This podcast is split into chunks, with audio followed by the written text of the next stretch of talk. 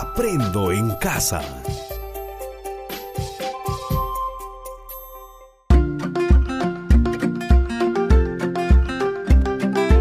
Queridos estudiantes, los invitamos a participar en el desarrollo de las sesiones de aprendizaje que hemos preparado para ustedes. Aprendo en casa.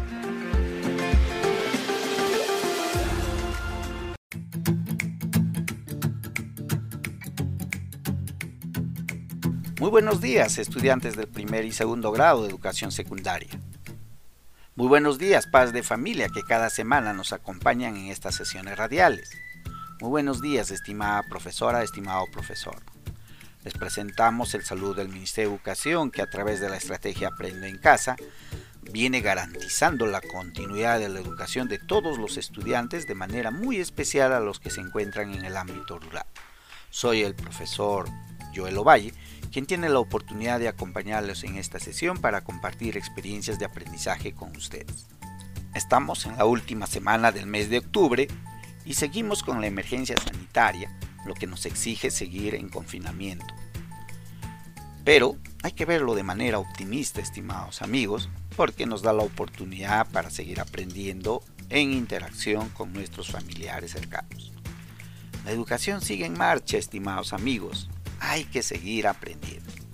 Estimados padres y madres de familia, les invitamos a participar de esta sesión radial para que acompañes a tus hijos en este proceso de aprendizaje. Estimada profesora, estimado profesor, destacamos también tu participación de esta sesión porque va a ser muy valiosa. Ustedes son los que van a ampliar los temas que se tratan hoy y al final brindar retroalimentación oportuna. Estudiantes, Recordarles, como en cada sesión, lo siguiente. Tener a la mano su cuaderno de trabajo El encanto de las palabras, porque encontrarán las lecturas que hoy nos van a ayudar en la movilización por la lectura. Asimismo, no olvides registrar todas las ideas en un cuaderno de apunte. Invita a un familiar cercano para que te acompañe y puedas dialogar durante la sesión con él o ella. Y no olvides coordinar con tu familia para evitar cualquier tipo de interrupción durante el desarrollo de esta sesión. Amigos estudiantes del primer y segundo grado de secundaria, durante el mes de octubre estamos desarrollando temas relacionados al cuidado de la salud integral. Sí, durante estas semanas ustedes han venido recibiendo sesiones de aprendizaje relacionados a cómo debemos cuidar, a cómo debemos prevenir enfermedades el día de hoy van a culminar con el producto que hemos iniciado la semana anterior. Por tanto, el propósito de aprendizaje de hoy es elaborar un decálogo considerando su propósito comunicativo y reconociendo sus características. El decálogo que van a elaborar son para identificar y manifestar acciones para atender y prevenir situaciones relacionadas a la salud integral. La semana pasada ustedes han realizado ya el planificador de este decálogo. ¿Sí? Por tanto, va a ser nuestro insumo clave para continuar en esta semana. Ya saben que todo proceso de producción de un texto, cuando escribimos un texto, debemos tener esos tres procesos, la planificación, la textualización y la revisión. Repito, la semana pasada hemos abordado el proceso de la planificación. Significa que ya tienes tu planificador. Ello va a ser insumo clave para continuar el proceso de elaboración del decálogo. Amigos, Habíamos visto que el decálogo es un texto instructivo que contiene 10 frases, expresiones u oraciones con principales reglas y normas o consejos que debe seguir una determinada población. Tiene como propósito proporcionar principios y valores elementales que guían la práctica de una profesión u otras actividades. También recuerdan que la semana pasada hemos escuchado a una de sus compañeras que ha compartido un decálogo. ¿Recuerdan? El decálogo ah, fue el decálogo para estudiantes a distancia. ¿Sí? ¿Recuerdan, verdad? Vamos a tomarlo como referente ese decálogo. Adicional a ello, ustedes han asumido el reto de elaborar el planificador de un decálogo. Es decir, ustedes ya han dado respuesta a cuatro preguntas que les hemos dejado. Pero para afianzar y consolidar su planificador, vamos a dar respuesta rápidamente a cada una de esas preguntas para que ustedes puedan mejorar su planificador. Primera pregunta. ¿A quiénes está dirigido el decálogo que van a elaborar? Como el decálogo debe ser conocido y analizado por los usuarios, seguramente han definido que los principales lectores serán los miembros de tu familia que están en su hogar. También han considerado a los vecinos cercanos, ¿no? Y también tus profesores. Y en, excepcionalmente a tus compañeros de clase. Ellos son los destinatarios a quienes estará dirigido el decálogo. Segunda pregunta. ¿Con qué intención van a escribir el decálogo? Ya saben que el propósito de un decálogo es proporcionar principios, valores elementales que guían la práctica de ciertas actividades para conseguir un objetivo. Entonces, la intención comunicativa o propósito comunicativo del decálogo que van a elaborar será el de orientar, recomendar el cumplimiento de reglas para prevenir situaciones relacionadas a la salud integral. El tercer elemento, la tercera pregunta que han dado respuesta es, ¿qué es lo que van a informar? Como ya han dialogado con sus familiares acerca de qué se debe hacer para la prevención de enfermedades o cómo se debe dar atención a enfermedades que se presentan, eso va a ser el tema para elaborar un decálogo. ¿Sí? Y la última pregunta, ¿qué tipo de lenguaje van a usar? Saben ustedes que el lenguaje que van a usar está en consideración a los destinatarios.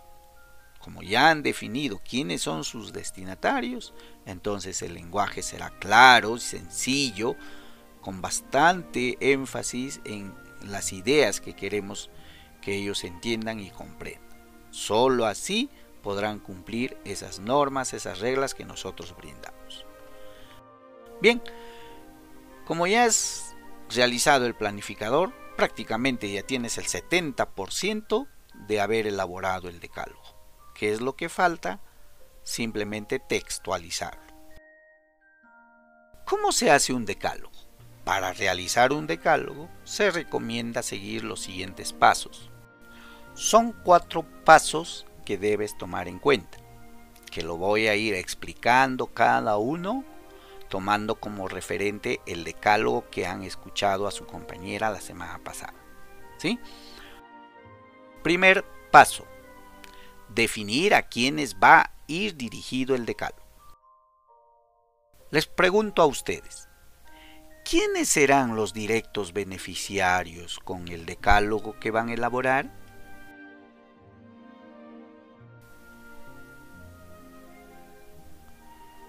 Bien, no confundir destinatario con personas beneficiadas. Habíamos visto que los destinatarios serán todos los que van a leer el decálogo. Pero la pregunta no te dice quiénes van a leer, sino dice quiénes serán los beneficiarios del decálogo. ¿Ve? Entonces, cuando escribimos un decálogo, debemos tener en cuenta quiénes van a beneficiarse con las reglas y recomendaciones que les vas a brindar. Por ello, es muy importante tener bien definido a qué público estará dirigido. En nuestro caso, está dirigido a nuestra familia. Por eso es un decálogo familiar. Existen otros tipos de decálogos. Por ejemplo, decálogo del abogado, decálogo del buen profesor, decálogo de la familia feliz. También hay decálogos dirigidos a la población en general, decálogos de la buena alimentación, decálogo para educar, decálogo de la autoestima y también hay decálogos de carácter universal, como por ejemplo el decálogo del desarrollo y los diez mandamientos. A continuación vamos a analizar el segundo elemento, ya el segundo proceso. Indagar acerca de lo que se desea reglamentar.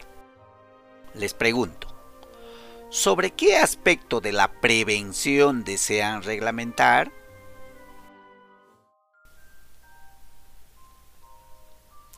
Aquí han desarrollado ampliamente el tema que han identificado en familia. Considerando que en este mes estamos desarrollando situaciones de cómo prevenir situaciones relacionadas a la salud integral, deberán considerar un conjunto de reglas que sea de fiel cumplimiento por los miembros de tu familia. Ejemplo, pueden decidir realizar un decálogo para desinfectar los productos que se compren en el mercado, mantener limpio el hogar, el lavado de manos en casa. Otros que ustedes pueden identificar como formas de prevención de enfermedades. Una vez que ya tienen el tema a reglamentar, indaguen, infórmense de las mejores recomendaciones que puede ir en su decálogo. Se puede llegar a consensos con los miembros de su familia. El tercer proceso es elaborar el decálogo. Pregunto, ¿cómo se escribirá un decálogo para que sea de fácil comprensión? Significa que deben redactar cada idea, cada regla u oración con frases claras las ideas deben hablar del mismo tema, estableciéndose una conexión entre ellas, una relación lógica, de modo que no se produce contradicción ni oposición entre ellas. Todo ello es la coherencia textual. Además, las palabras que van a usar al escribir cada idea deben estar unidas, conectadas, para que tengan sentido y no crea confusión al quien lo lea. A eso le llamamos cohesión textual. Esta cohesión se logra usando los signos de puntuación, las conjunciones y los conectores.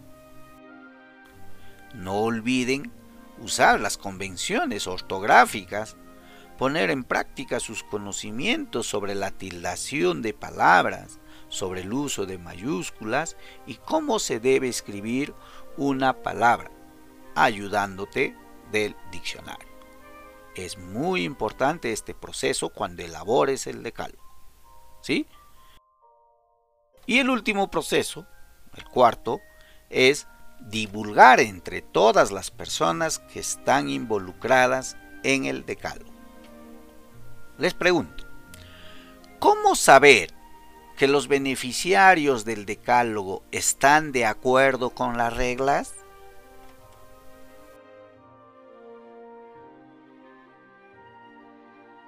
Terminado el decálogo que has elaborado, haga de conocimiento a todos tus familiares cercanos las reglas, recomendaciones que estás considerando para prevenir situaciones relacionadas a la salud integral.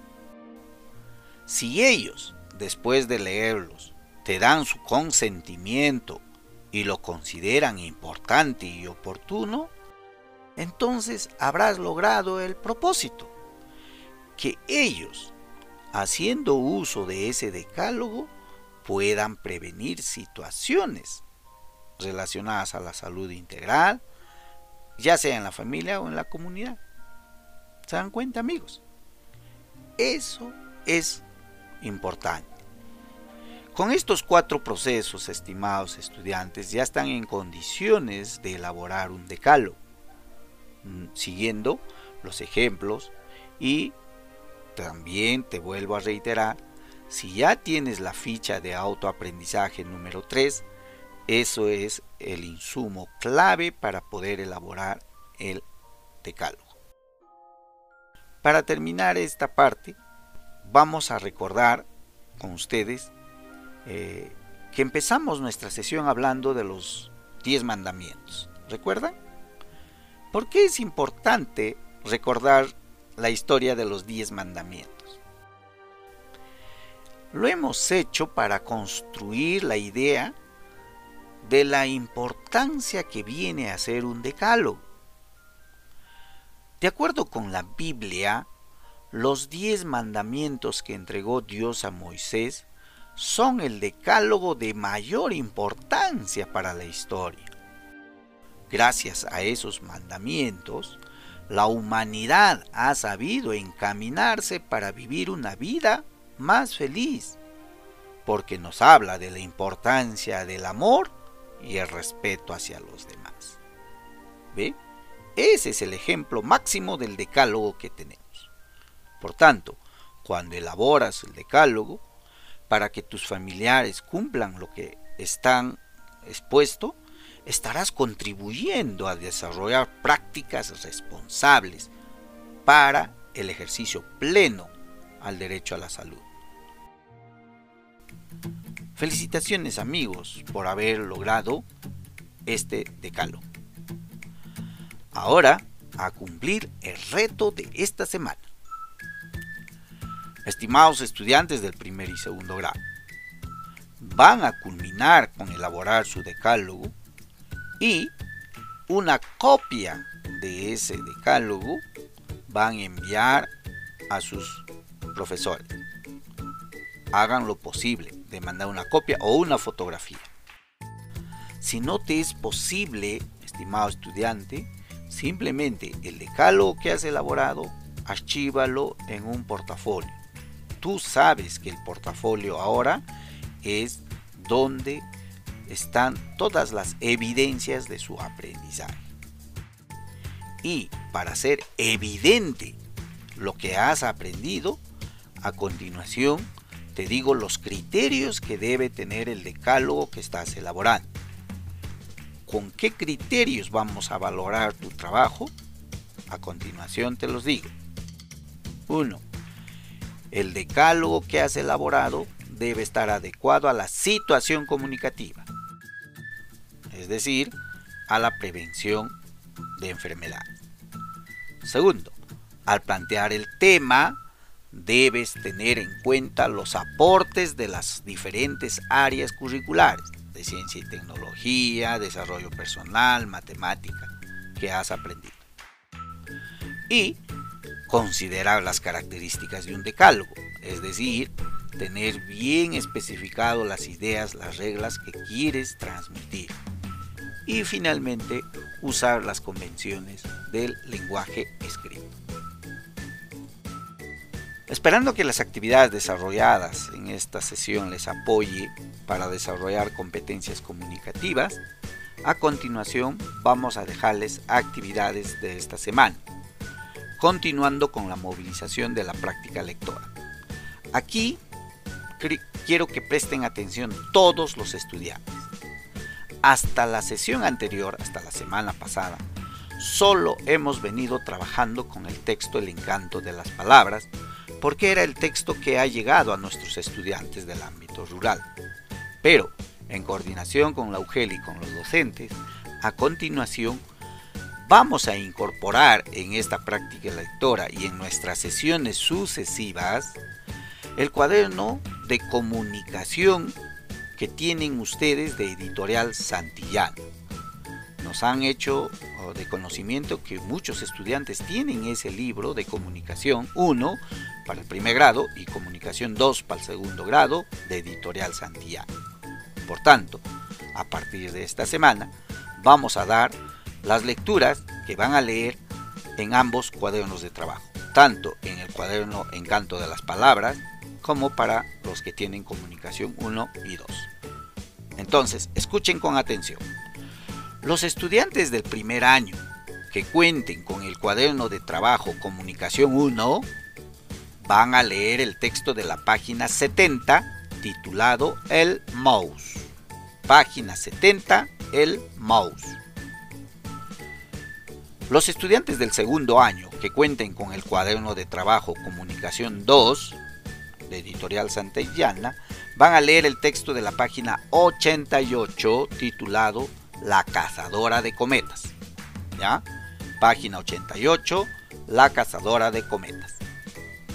Y nuestros estudiantes que tienen el encanto de las palabras van a leer el cuento de las almas, ubicado en la página 34. El cuento de las almas, página 34. Todos los estudiantes deberán leer con atención estos textos y van a contar, van a relatar a sus familiares lo que trata cada texto. De ser posible, graben el audio de su narración realizado a sus familiares y envíenlo a su profesora o profesor. Si no es posible grabarlo, no es posible realizar ese audio, realicen un resumen y adjúntenlo en su portafolio. Confiamos, estimados estudiantes, que ustedes van a realizar esta práctica lectora y culminar con su decalo. ¿Ya? Estimada profesora, estimado profesor, gracias por participar de esta sesión. Solicitamos tu apoyo para que tus estudiantes elaboren el decalo para prevenir situaciones relacionadas a la salud integral. Por ello, te sugerimos tomar en cuenta los siguientes criterios para que puedas elaborar y evaluar el producto. ¿Cuáles son esos criterios para valorar el producto? 1.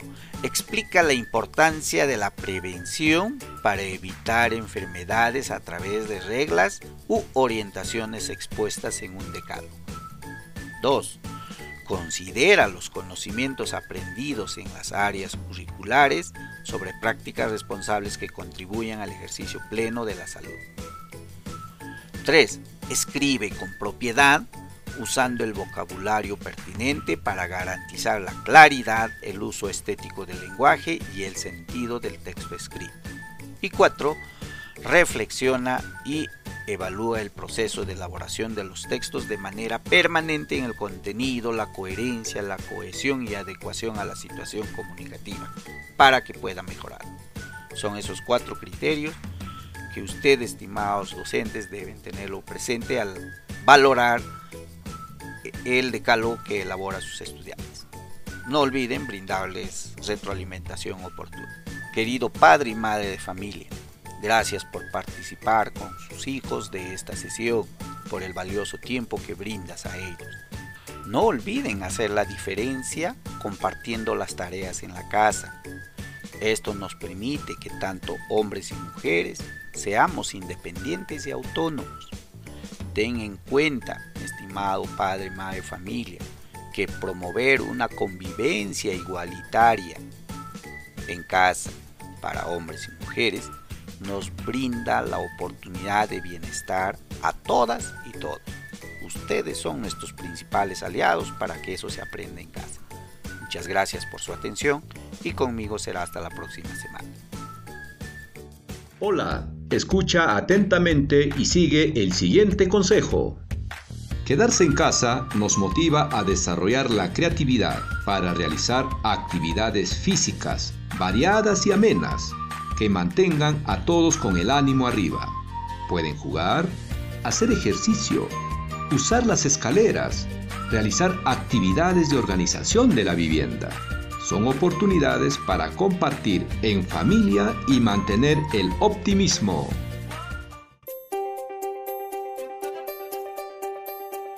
Aprendo en casa. Ministerio de Educación. Gobierno del Perú. El Perú primero.